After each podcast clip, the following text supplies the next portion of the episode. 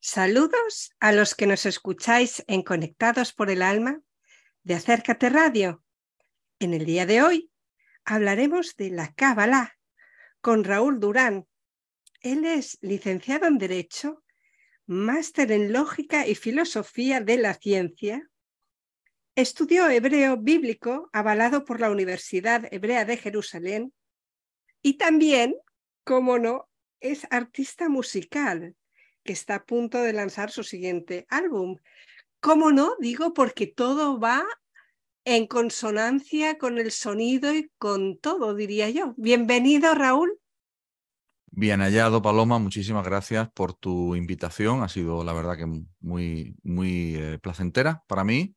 Eh, y estoy encantado de estar aquí en, en, tu programa, pues para compartir con nuestros amigos, con nuestros oyentes, pues todo aquello que, que tú me quieras preguntar. Estoy aquí a tu disposición.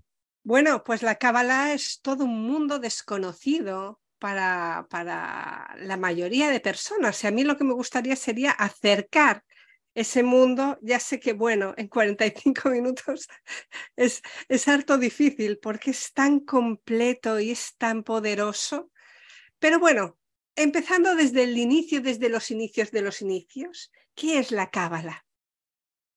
Bueno, mm, la Cábala es, eh, a mí me gusta llamarlo y para que todo el mundo me entienda y sea una persona experta, sea una persona menos experta, sea alguien que no tiene ni idea. La Cábala es el manual de instrucciones del saber vivir en este mundo. Es el manual de instrucciones del ser humano dentro de este mundo, en el que este mundo a mí me gusta definirlo como un videojuego, eh, en el que estamos en, en una prueba constante, continua, a cada minuto, muy difícil. Eh, ya esto no es ninguna sorpresa para todos los que nos escuchan. ¿eh? Este, la vida es muy difícil habitualmente. Y lo que la cábala nos da es la posibilidad de suavizar, de endulzar nuestros eventos e incluso de generar nuestros propios eventos a voluntad. Ahí es nada. Lo has explicado de una manera súper bonita. Y la cábala, para empezar a entenderla o para situarnos, eh, consta de, de, dos libros en, en, el plano esotérico, o sea, el Sefer Yetzirah y el Zohar. Uh -huh. Cuéntame un poco en qué consiste cada uno.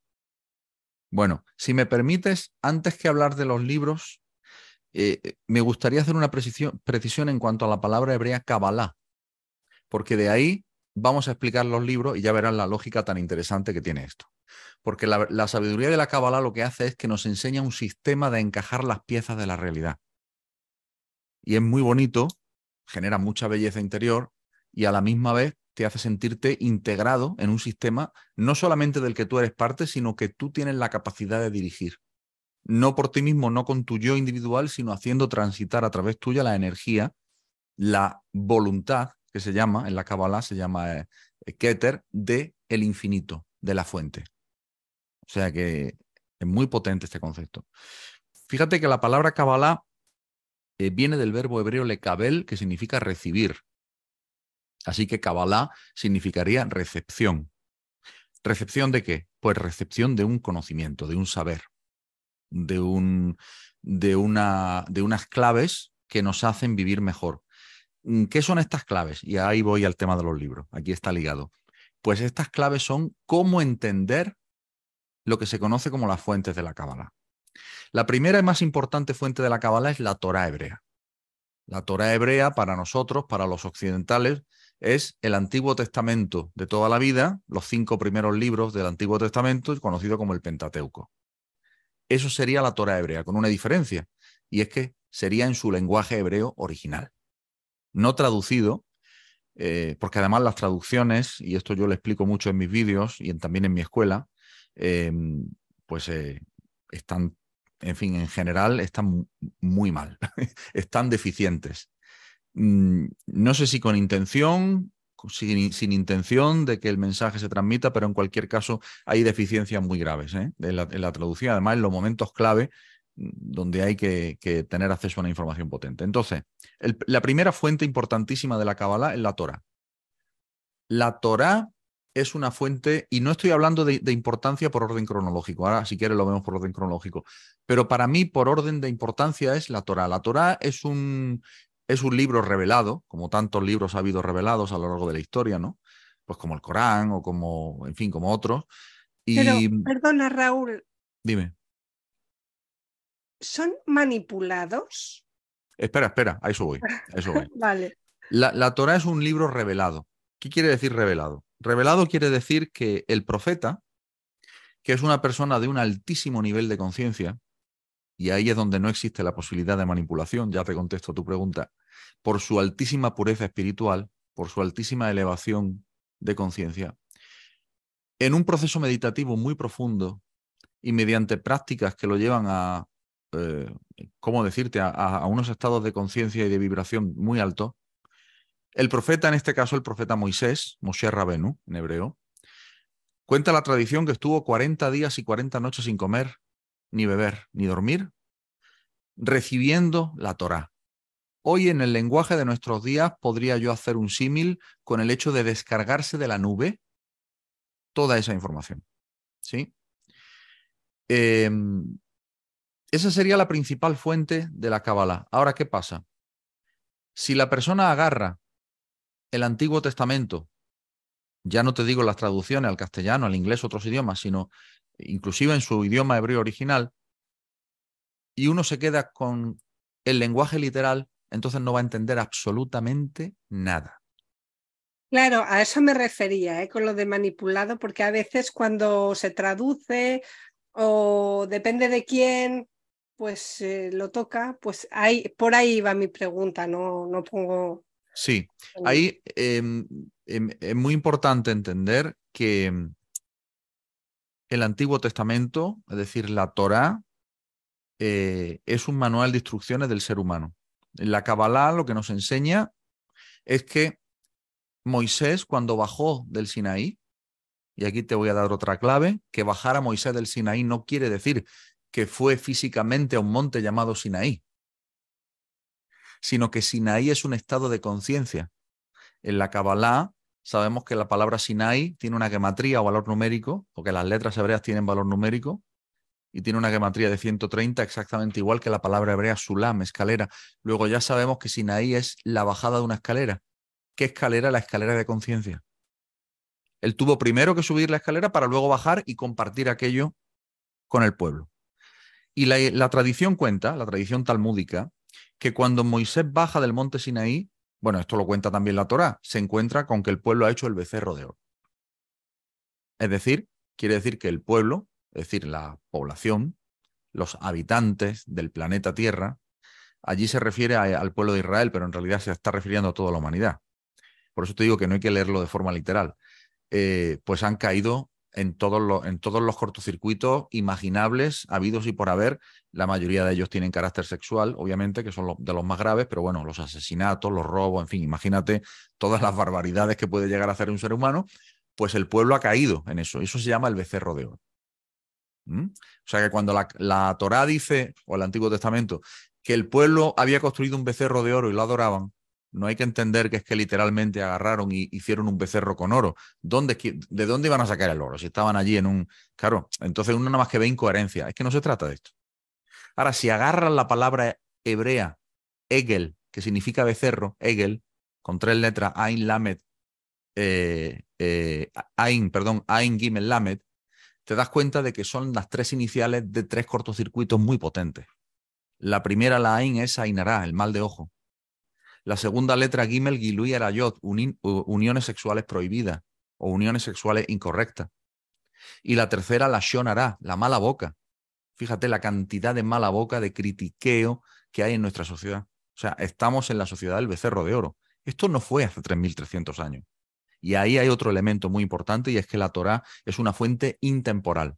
Aquello que Aldous Huxley denominó como sabiduría perenne. La sabiduría perenne está en todas las tradiciones de una manera u otra, parcial, imparcialmente, eso no importa. Pero lo que importa es que la persona que toma contacto con aquello que su corazón siente que es sabiduría perenne debe seguir ese camino porque lo va a llevar muy profundo en su alma. el camino de la Kabbalah es el camino que lo abarca todo.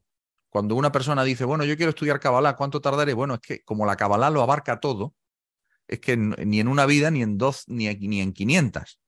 Eh, porque ya te digo, es que es un conocimiento que abarca todo absolutamente, todas las ciencias, todos los conocimientos.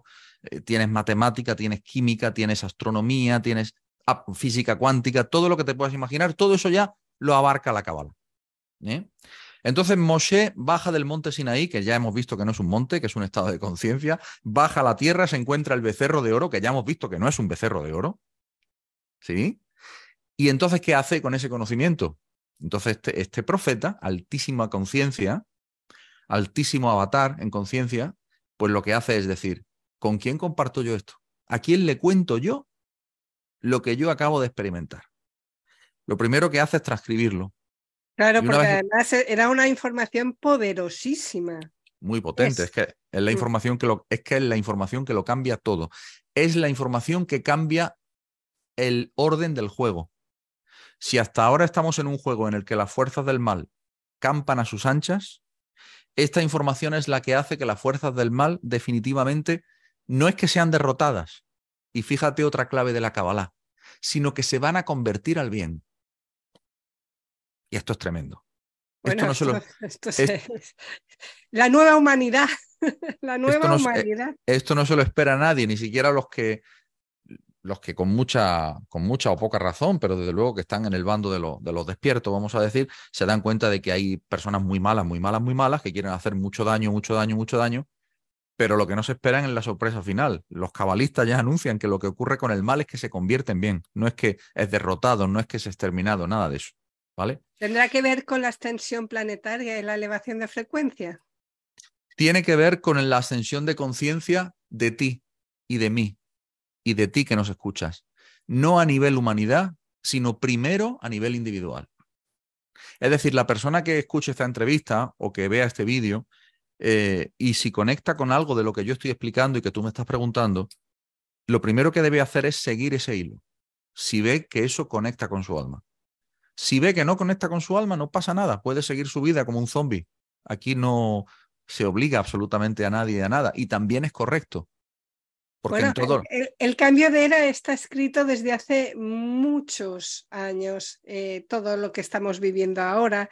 Y, y, efectivamente la diferencia de todos los cambios de era que han habido en la historia de la humanidad a lo que estamos viviendo en la actualidad es, es ese, precisamente, el cambio va de dentro a fuera, individual y que afecta al colectivo.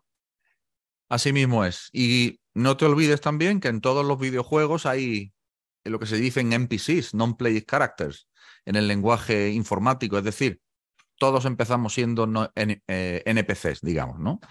Pero bueno, por eso te digo que, que, aquí cada alma tiene su camino. Entonces, cuando Moshe baja con esta información, de esos estados altísimos de conciencia, lo primero que hace es compartirla no con todo el pueblo de Israel, como, como viene en la historia eh, literal hablando del pueblo de Israel, sino con unos pocos sabios, unos pocos iniciados. ¿Por qué? Pues porque para poder entender el calado tremendo de esa información, tú no se la puedes contar a cualquiera. Y luego, por otro lado, se la cuenta a su hermano Aarón, que era el sumo sacerdote, el Cohen Gadol, y, eh, en fin, y a, unos pocos sabios, pero un grupo muy reducido. Y ahí viene otro punto muy importante respecto a la enseñanza de la Kabbalah, que muchas personas, errónea, erróneamente o no, piensan que la Kabbalah está íntimamente ligada al judaísmo. Lo está, pero muy pocos, y cuando digo muy pocos me refiero a poquísimos, son de verdad los, los miembros del pueblo judío, y ya me refiero literalmente a las personas del pueblo judío, que conocen la Kabbalah y mucho menos que lo practican. De hecho, hasta ahora la Kabbalah mm, fue tremendamente criticada dentro del pueblo judío. Aquí quiero hacer un inciso, muy importante porque eh, el hecho de que la Kabbalah se esté revelando hoy día ya de manera abierta para todo el mundo significa que ya sí que estamos preparados, muchos de nosotros, para absorber esa información en todo, en parte, poco importa, pero por lo menos algo de esa información tan elevada y tan potente. La Kabbalah es un modo de entender la realidad. La, raíz de la palabra Kabbalah, eh, Kuf, Bet, Lamet, eh, son tres letras hebreas que hacen un significado de como que hacer encajar las piezas. A mí me gustaba mucho una definición que hacía un, grandísimo difusor de la cabalá y cabalista español, Jaime Villarrubia, al que yo aprecié muchísimo, eh, ya fallecido hace poco, ya pasó a otro plano, y él decía que la cabalá es el arte de hacer, de hacer, de relacionar aquello que en apariencia no tiene relación. El arte de relacionar lo que en apariencia no tiene relación. Eso se llama cabalá. Eso te genera un marco de comprensión del mundo distinto, pero también un marco de observación por tu parte de la realidad absolutamente distinta. Y esa actualización de conciencia se produce a cada segundo. Es decir, cuando terminemos esta conversación, las personas que escuchen esta conversación, incluidos tú y yo, no seremos las mismas conciencias que iniciamos la conversación, porque ya hubo una actualización a propósito de este intercambio, de este fluir que estamos teniendo aquí. Es una forma de ver la realidad radicalmente distinta. Entonces, claro, eso es lo que va a cambiar en conjunto la humanidad, pero a través de lo individual. En la primera fuente, como te digo, de la Kabbalah es la Torah. La primera fuente en importancia, porque el resto de fuentes, sobre todo el libro del Zohar, al que tú también te referiste, lo que hace el Zohar eh, es interpretar, dar clave para la interpretación de la Torah. Entonces, de ahí la importancia. O sea que en la cadena estaría primero la Torah, ahora ves cómo lo interpretamos, entonces viene el Zohar y te dice, no, se interpreta así. ¿Qué problema hay? Que tanto la Torah como el Zohar son tremendamente oscuros a la hora de eh, poder interpretarse. Y entonces necesitamos un maestro cabalista que nos dé las claves para interpretar el Zohar primero y así poder entender la Torah. Y esto responde a otra pregunta. Muchas personas me dicen, bueno, ¿qué hay que estudiar primero, la Torah o la Kabbalah? La respuesta es siempre primero la Kabbalah, porque sin Kabbalah no vas a entender Torah. ¿Eh? Se entiende esto, ¿no? Y luego otra, otra de las fuentes que tú mencionas muy importante es el Sefer Yetzirah. El Sefer Yetzirah cronológicamente es anterior a la Torah, porque según la tradición, eh, el Sefer Yetzirah es revelado a Abraham, el patriarca Abraham, del, que es anterior a Moisés. Y el Sefer Yetzirah, pues es un libro que básicamente es un manual de meditaciones hiper avanzado. Es un manual de meditaciones del siglo XXVI, para que todos nos entendáis. Entonces, claro, eh, es absolutamente una tecnología del alma increíble que todavía hoy eh, no está revelada al 100%. Es decir, Pero a mí me sorprende, Raúl, me sorprende muchísimo eh, cómo nuestros antepasados tenían tanta información y tan poderosa. Y en el tiempo en el que estamos, que debería deberíamos estar todos pues, pues muy despiertos y muy trabajaditos en nuestro interior, como de cómo estaban en el pasado a cómo estamos en el presente, ha habido una desconexión plena del ser humano, bajo mi punto de vista. O sea, nos hemos ido al otro lado. Eh, eh, y es completamente cierto, pero es que forma parte del plan, porque si no, este videojuego no tiene mérito. es que forma parte integral de esta realidad en la que vivimos el hecho de bajar a las oscuridades más profundas. Mira, los cabalistas enseñan que tiene mucho más mérito el que aquel que estando en oscuridad profunda asciende hacia la luz que el que siempre estuvo en la luz. Si nosotros venimos a esta realidad, según los enseñan los cabalistas, es para generar un mérito. Y para, y para generar ese mérito necesitamos que el campo de entrenamiento sea bien duro, bien potente. Ahora, en el momento en el que el creador se da cuenta, no es que se da cuenta, en el momento en el creador sabe, el creador lo sabe todo, evidentemente es omnisciente, toma conciencia eh, eh, eh, Moisés de que esto es un manual tremendo para poder hacer mucho más suave la prueba, lo que nos está dando es una, lección, es una lección tremenda. Y es que a partir de un determinado nivel de conciencia, cuando digo un determinado, me, me, estoy refiriendo a un nivel muy alto de conciencia, sí que es cierto que los acontecimientos duros se tornan en dulces y que eh, eres capaz de generar tus propios eventos. Esto no es algo que sucede de una manera binaria, es decir, esto no es o sí o no, sino que va progresivamente. Y mm, lo que hace eh, el creador es facilitar, o la fuente, si quieres llamar, si habéis visto la película Matrix encontraréis el paralelismo ¿no? con la fuente, el arquitecto, ¿no? pues eh, lo, que, lo, que, hace es generar precisamente ese, ese manual de instrucciones para que esta vida sea más soportable al ser humano. Porque si no, es muy difícil soportar. Las personas pierden completamente el gusto por la vida, las personas se desesperan, se frustran, no entienden lo que pasa, caen además, eh, tú, tú, antes decías una frase, Paloma, muy interesante, que me he anotado, que dice, deberíamos estar todos muy despiertos. Claro, mmm, depende cómo se mire, porque si todos estuviéramos muy despiertos, entonces no habría nadie que estuviera en las oscuridades más profundas y no habría mérito para poder despertar. ¿eh? Pero no obstante, te diré que eso está muy bien hecho desde el punto de vista del plan, porque quiere decir que las fuerzas del mal hacen un trabajo soberbio, pero soberbio de matrícula de honor. Eh, porque lo hacen pero muy bien. O sea, desde el primer momento están en una posición en la que manejan absolutamente las conciencias, tienen encerraditas y estrechitas las conciencias eh, del ser humano, vamos, de la humanidad en general, y lo hacen a través de los medios de manipulación que ellos conocen y que el ser humano no conoce. Entonces, eh, claro, juegan con una ventaja tremenda, ¿no? Eh, hay muchísimas formas de manipular, pero básicamente la forma primordial de manipular es el miedo. Por supuesto, esto lo hemos estado viviendo últimamente mucho, mucho. Apagad todos la tele, por favor. Claro, Ojito con lo que escucháis, con lo que leéis y con lo que habláis, con lo que decís. Y, aún así, y, aún así es muy difícil, eh, es muy difícil, y yo lo reconozco porque, bueno, tengo muchos testimonios, en fin, yo es que estoy muy en contacto directo con las personas que de verdad están en, en un proceso de despertar muy potente, ¿no? Mm, y, es muy difícil aún así porque a veces eh, los embates de la vida, los acontecimientos, las llamadas de atención, el exceso de información que vivimos en esta sociedad de la información acuariana, pues eh, hace que tu atención se distraiga fácilmente. Entonces, como dicen los samuráis, ¿qué hay que tener para poder iluminarse? Atención. ¿Qué más hay que tener? Atención. Pero además de atención, atención. Atención, atención, atención.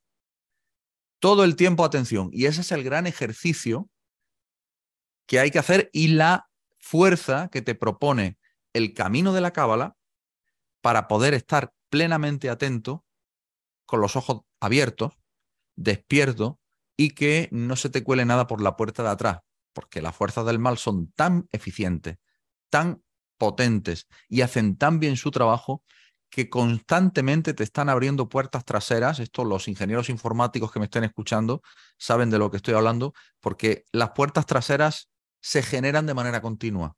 ¿eh? Entonces, mucho, mucho cuidado con eso. Estar plenamente consciente al 100% en el día a día es para máster, realmente, porque además que nos distraemos con, con muchas cosas, es que cuando te das cuenta es que estás en piloto automático. Totalmente.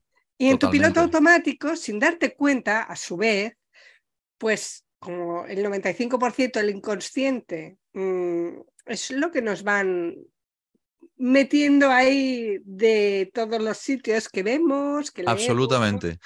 Y de manera directa o indirecta, eh, porque hay mucha cosa ahí detrás que realmente bueno, y fíjate, y fíjate hasta qué punto, Paloma, fíjate si llevas razón en, tu análisis, que eh, la palabra cabalá, mediante un procedimiento cabalístico, no he explicado que la cábala contiene muchas técnicas, muchos procedimientos de trabajo eh, analítico eh, que son muy potentes. Por ejemplo, agarrar una palabra y cambiar el orden de las letras.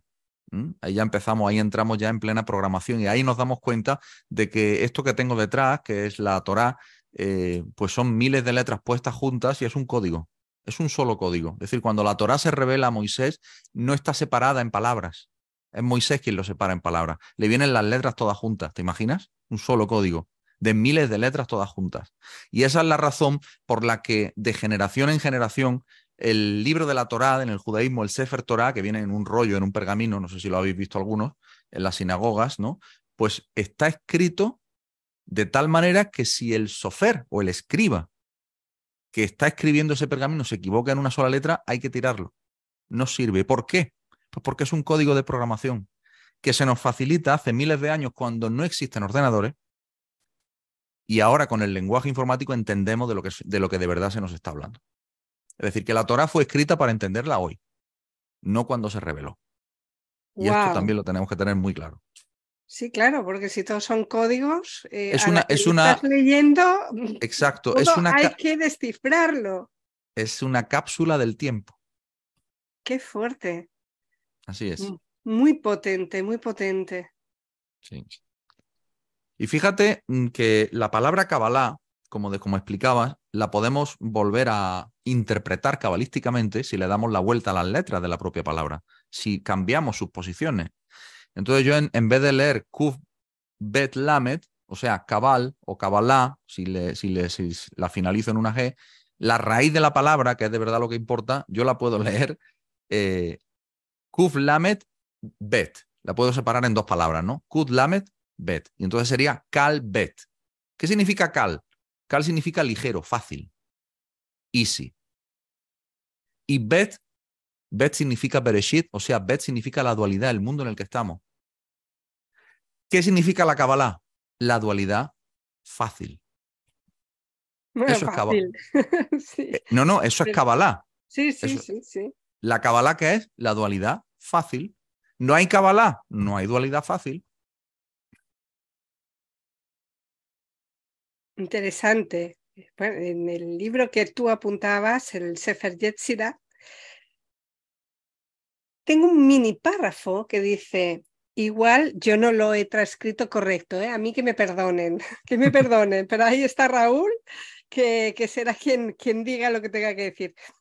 En 32 senderos de maravillosa sabiduría, la fuente grabó su nombre con tres serafines, números, letras y sonidos. ¡Wow! Mm. O sea, el párrafo, wow. Mm. ¿Nos puedes hablar de, estos 32 eh, senderos de sabiduría? Porque esto, wow, ¿eh? Mm. Es como... Bueno, los, los 32 senderos de sabiduría son, los, son la suma de las 22 letras hebreas, el alfabeto hebreo tiene 22 letras, y de las 10 sefirot del árbol de la vida, o sea, de las 10 dimensiones de nuestra propia alma. Cada vez que en la cábala escuchemos árbol de la vida, está hablando de nuestra alma. Eso te quería preguntar, esta pregunta no podía faltar. El árbol de la vida. Háblame del árbol de la vida, por favor. El árbol de la vida es nuestra alma. El árbol quiere decir que si nosotros regamos, plantamos, cuidamos a nuestra alma, al árbol de la vida, entonces estamos vivos, espiritualmente vivos. Pero si nosotros estamos en el árbol del conocimiento del bien y del mal, acuérdate de la. Por eso te digo que la Torah no se puede interpretar de manera literal, porque nos lleva al relato del libro del Génesis, Bereshit en hebreo, donde nos explica que eh, el Creador prohíbe a Adán y Eva comer de el árbol del conocimiento del bien y del mal. Y sin embargo le dice come del árbol de la vida. Ahora lo entendemos, te está diciendo, come de la sabiduría que tú como alma necesitas para iluminarte cada vez más, para que yo transite como energía omnisciente a través tuyo. Y no es importante eh, experimentar eh, las limitaciones, pero sin embargo Adán insistió en que quería experimentar las limitaciones para generar un mérito para el creador. Eso es un concepto cabalístico que se llama el pan de la vergüenza el pan de la vergüenza. Pero el creador siempre nos ha dado libre albedrío. Nos creó para que... no, hay que entender, no, hay que entender lo que significa el libre albedrío. El, el creador lo que nos da no es la capacidad de elegir lo que yo quiera, eso no es libre albedrío. Libre albedrío es la capacidad de cómo yo reacciono a el estímulo que me viene del exterior. Eso es más difícil.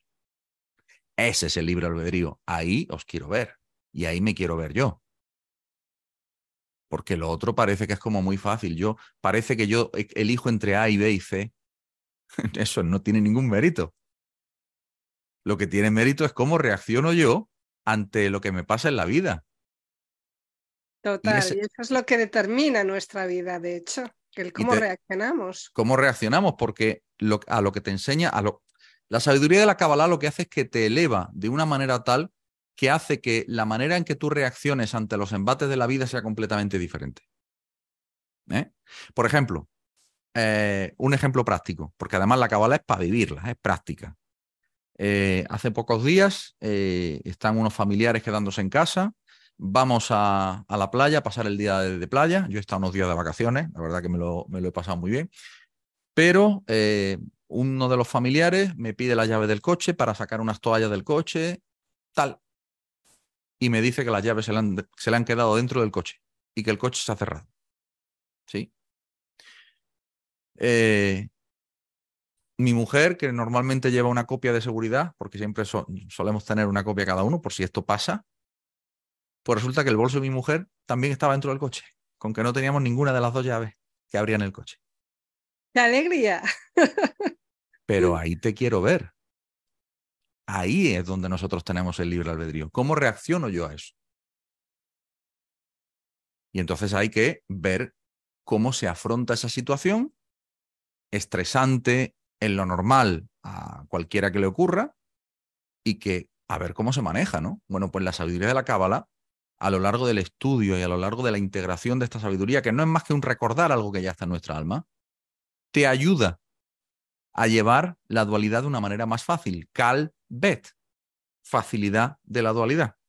¿Por qué? Porque ya la perspectiva ya no es qué mala suerte tengo, mira lo que me ha pasado, mira qué víctima soy, Aquí no soy víctima de nada. Aquí lo que está ocurriendo tiene una razón de ser.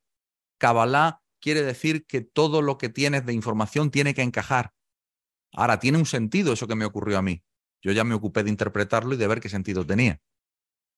Ahora, esto cualquiera que me escuche que no entienda ni le interese este tema dirá, esta persona está loca. Y es cierto, porque las personas que estamos, em, que vivimos a caballo entre dos mundos, pues sí, podemos parecer locos a, una parte del mundo, pero muy cuerdos y muy lúcidos a la otra parte del mundo. Entonces, al final, hay que entender que es un manual de instrucciones para un vivir mejor del ser humano, no de cualquier ser humano, de ti. Y ahí pongo el énfasis, siempre de ti. Yo siempre me dirijo en primera persona a quien sea que, que me esté escuchando y me dirijo a esa persona.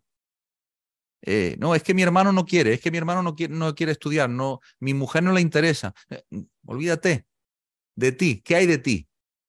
Mira, yo cuando tengo personas en, consulta, por ejemplo, o en la escuela me, consultan algo, no, es que mi marido me hace tal.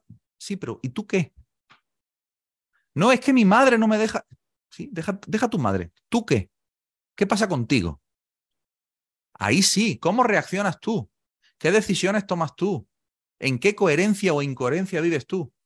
Deja de echar la culpa a tu madre, a la novia, al gobernante, a los malos. Se acabó eso. Esa es la nueva conciencia. Y ahí es cuando te empoderas, cuando te das cuenta de que en realidad, si tú conectas de una manera profunda con tu yo esencial, no vas a conseguir conectar de manera profunda con tu yo esencial. Pero como dice el dicho, por lo menos estás yendo hacia. Vayamos hacia, aunque no lleguemos o aunque lleguemos lo más cerca posible, pero vayamos. Y ahí estamos, yendo. Ahí estamos yendo. Y te digo, cada día más personas estamos yendo. Es muy interesante y además, pero, pero es todo un desafío comprender la Kabbalah, es lo que estábamos hablando, porque según tengo entendido, que ahí ya me vas a corregir tú, consta de letras, números y sonidos. No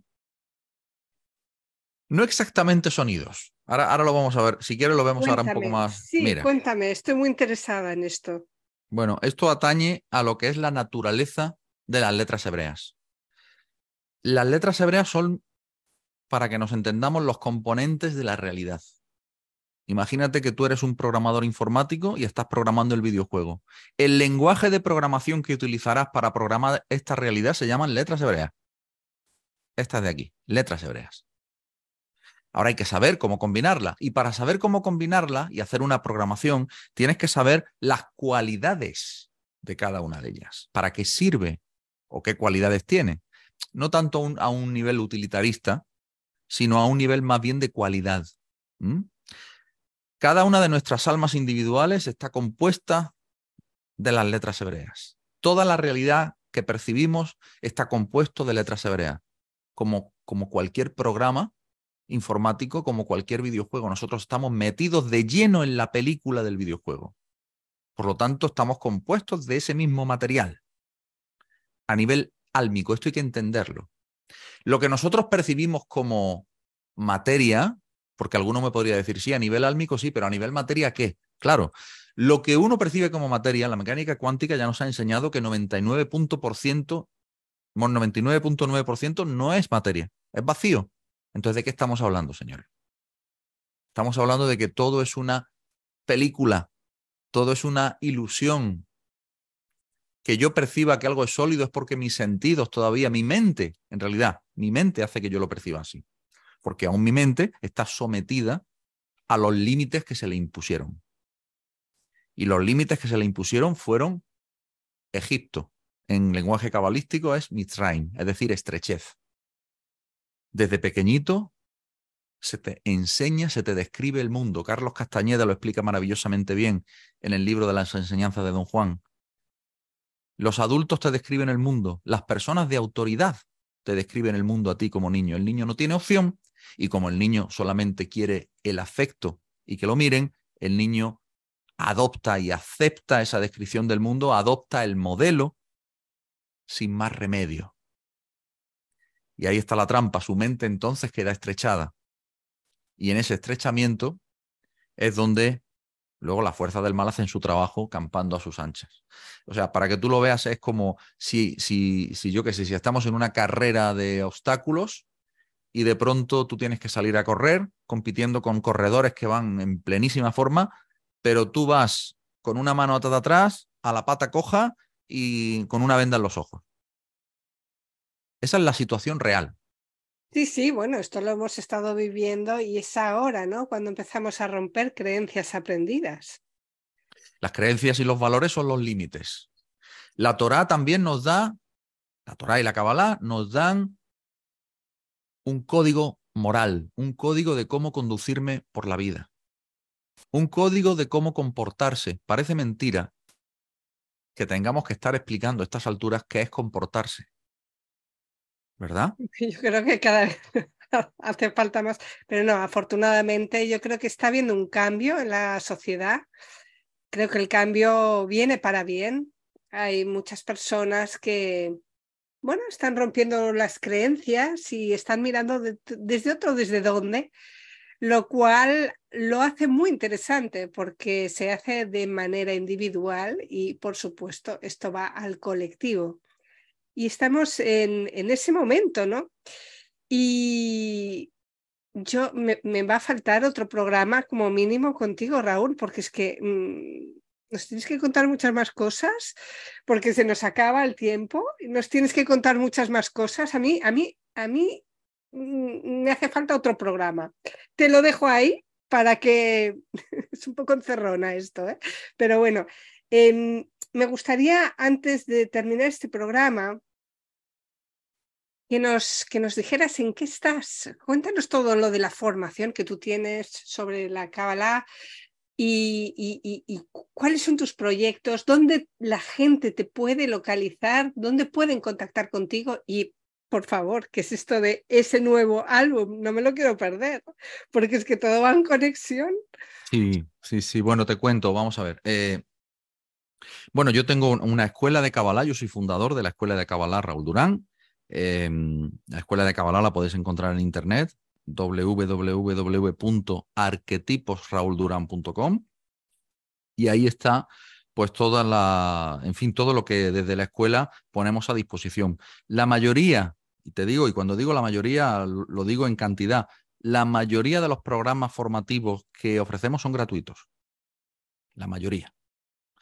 Y ahí, pues las personas que quieran empezar a probar, pues pueden empezar. Y yo recomiendo empezar por un curso gratuito de Cábala para principiantes que tenemos en la escuela. Me parece un buen inicio. Lo recomiendo. ¿eh? Eh, pero bueno, a partir de ahí ya la persona puede mm, navegar por allí, bichear. Por supuesto que tengo mi canal de YouTube, donde tengo ya más de 400 vídeos y donde las personas pueden encontrar muchísimas entrevistas, conferencias, material de todo tipo. ¿Y mm, en qué ando ahora? Bueno, pues mira, muy interesante. Ahora mismo estoy de lleno, de lleno, de lleno eh, en, el, en sacar a la luz un proyecto musical que, va a salir a la luz muy pronto, en, muy pocos días. Em, yo soy músico, soy artista, soy creador también. Eh, también no, además de, o fundamentalmente. Em, y, voy a sacar un proyecto musical que va, creo yo, a ser importante también a la hora de expandir esa luz. Es decir, yo como instrumento de esa conciencia eh, que es la fuente, pues eh, he producido un álbum que además eh, es cantado en hebreo, son versículos de la Torah cantados en hebreo. Y, y que, y que creo que va a ser importante. No sé de qué manera, pero creo que va a ser importante para algunas personas.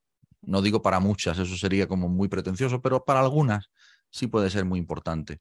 Y, y nada, el, álbum sale, el, el, primer sencillo sale el 18 de agosto en, en todas las plataformas y, y, luego el resto pues irá saliendo progresivamente hasta octubre eh, que a finales de octubre sale el álbum. El, nombre del álbum ya lo puedo adelantar, el, nombre del álbum es Israel. Israel. Yo creo que ahí además vas a mezclar, esto ya es, eh, esto es de mi salsa, yo creo que vas a mezclar ahí frecuencias, eh, bueno, sonidos, palabras que nos van a hacer eh, elevarnos eh, de alguna manera. No sé, ¿puede ir por ahí? Y, esa es toda la intención de este álbum. Es que, es que toda la intención de ese álbum es esa. Toda, toda absolutamente. Tiene que ser un álbum precioso. Mm. Pues oye, agradecerte muchísimo este tiempo que has estado con nosotros. Eh, ¿Quieres decir algo para despedirte? Nada, solamente que encantado por tu invitación, Paloma. Gracias a todas las personas que han tenido a bien escucharnos y que agradecido siempre por tener la oportunidad de explicar, de llevar a, cuanta más gente mejor, eh, aunque sea una explicación somera, pero, pero que, que, puede ser útil de lo que significa la sabiduría de la Kabbalah y de lo que puede ser un vivir mejor en este mundo. Nada más, muchas gracias. Muchas gracias, Raúl. Gracias a todos los que nos estáis escuchando ahora en directo. Ya sabéis que si queréis volver a escuchar em, este programa de radio, puede ser a través de iVoox o a través de Spotify. Y nos vemos eh, muy pronto. Un abrazo a todo el mundo. Gracias.